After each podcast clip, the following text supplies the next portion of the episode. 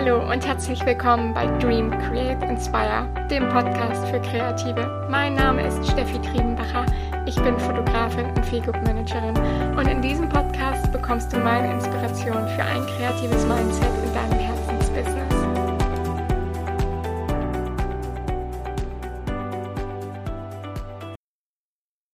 Schön, dass du wieder dabei bist. Heute, ich glaube, mit dieser lang, lang, lang ersehnten Podcast-Folge Zielgruppe, wie finde ich meinen perfekten Traumkunden. Eins vorab, der perfekte Traumkunde hängt natürlich auch ganz stark von deiner Positionierung am Markt ab. Das Thema Zielgruppe Traumkunde ist so riesig, so komplex, das kann man nicht in einer 10, 15 Minuten Podcast-Folge abtun, aber ich möchte dir zumindest eine kleine Basis mitgeben und so zwei, drei Tipps, wie du deinem Traumkunden einfach näher kommen kannst. Kennst du das? Du tust, was du liebst. Es ist dein Herzensbusiness, aber am Ende bist du immer noch gefrustet und total sauer, weil die Kunden einfach nicht die Kunden sind, die du dir wünschst und sie einfach nicht zu dir passen. Ja, ich spreche da auch aus Erfahrung, denn ganz am Anfang meiner Selbstständigkeit hatte ich einfach auch Kunden, die nicht zu mir passten in der Podcast-Folge aus dem Nähkästchen einer Hochzeitsfotografin habt ihr es, glaube ich, schon so mitbekommen von den Horror-Stories dieser Kunden, was da manchmal so passiert ist. Es passte einfach nicht. Es waren manchmal auch einfach Hochzeiten. Bei uns in der dörflichen Gegend ist das total normal, mit 400, 500 Mann auf dem Saal zu heiraten. Das ist überhaupt nicht meins. Da war ich komplett verloren. Das waren definitiv nicht die Kunden, die ich mir für immer gewünscht hätte. Oder was hier auch immer sehr beliebt ist, wir fackeln alles an einem Tag ab. Ich meine damit nicht, wir fackeln das ganze Haus ab. Nein, wir haben morgens die standesamtliche Trauung und nachmittags dann die kirchliche Trauung. Und sowas ist der pure Stress für ein Brautpaar. Das will natürlich kein Brautpaar vorab hören, aber dennoch machen es halt ganz, ganz viele. Und das waren die Paare, das war mir einfach zu stressig. Das war, puh, das war einfach über meine Grenze. Und dementsprechend gehörten die Kunden natürlich auch nicht zu meinen Traumkunden. Ganz klassisch auch die Kunden, die mich einfach nur als ähm, fremden Dienstleister sahen, für die ich nicht wirklich Teil der Hochzeit war. Okay, da könnte man jetzt sagen, oh, da spricht aber die Diva aus ihr raus, was will sie denn unbedingt haben? Es ist bei mir vertraglich tatsächlich so geregelt, dass ich ab acht Stunden mitbewirtet werden muss.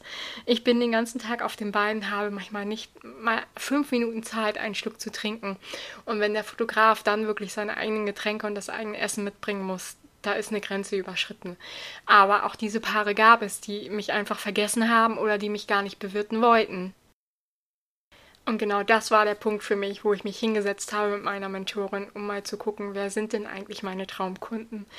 Denn ein ganz, ganz wichtiges Thema war einfach, dass meine Grenzen von diesen Kunden immer wieder überschritten wurden und ich damit totunglücklich war. Denn wenn du selbst deine Grenzen gar nicht kennst und sie deshalb immer wieder überschreitest, werden es auch alle anderen tun.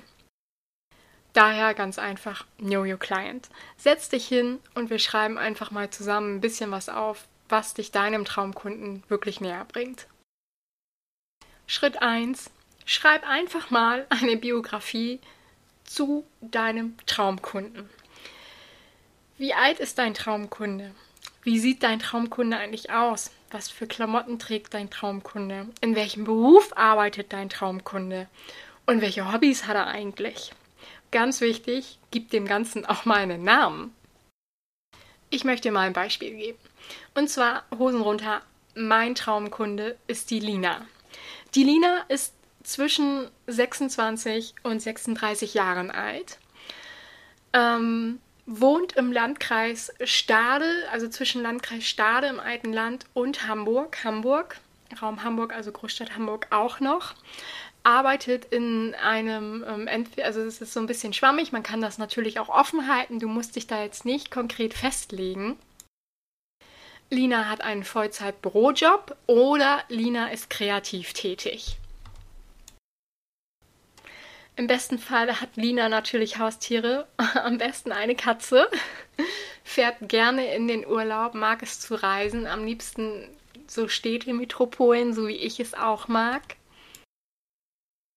Sie muss nicht die absolut sportlichste sein. Also Hobbys sind eher andere Sachen. Sie geht gerne mit Freunden los, geht mal ins Kino. So typischer Mädchenkram, würde ich fast mal sagen.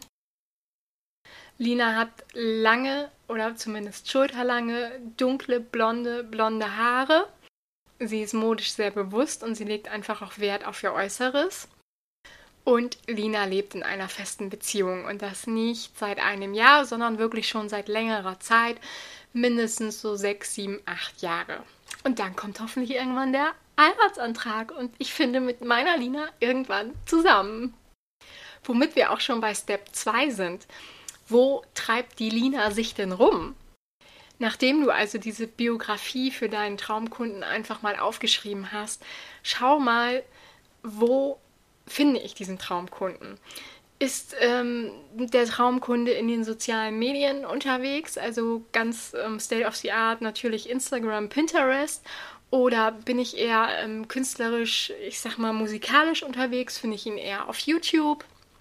Guck da einfach mal, wo könntest du deinen Traumkunden finden? Denn genau auf diesen Plattformen solltest du natürlich mit deinem Portfolio auch vertreten sein, ist klar, oder? So, und wenn du jetzt auf diesen Plattformen natürlich vertreten bist, Step 3. Jedes Mal, bevor ich etwas poste oder von meinen Arbeiten zeige, frage ich mich jedes Mal, würde meine Lina das gut finden und das liken? Und wenn es damit übereinstimmt, auch nur dann zeige ich es. Wenn du dir jetzt also deinen Traumkunden mal so ein bisschen zusammengeschrieben hast, zusammengebastelt hast, sei bei der Biografie am besten wirklich so genau wie möglich. Denn nur so kannst du halt wirklich gucken, passt es, passt es nicht. Und wenn du jetzt mal genau hinguckst, ganz ehrlich, halt aufs Herz, ist diese Person nicht eigentlich dir auch ganz schön ähnlich? Was meinst du? So, diese drei Schritte, es ist natürlich nur ein mini, mini, mini Format von, von diesem großen Themenbereich, haben mir zumindest geholfen, wirklich die Kunden anzusprechen, die zu mir passen, die meine Grenzen respektieren, die eigentlich genauso ticken wie ich und bei denen ich jedes Mal auf einer Hochzeit zum Beispiel denke, oh ja, würde ich genauso machen. Ich, ich würde hier gleich mal mit heiraten, finde ich super.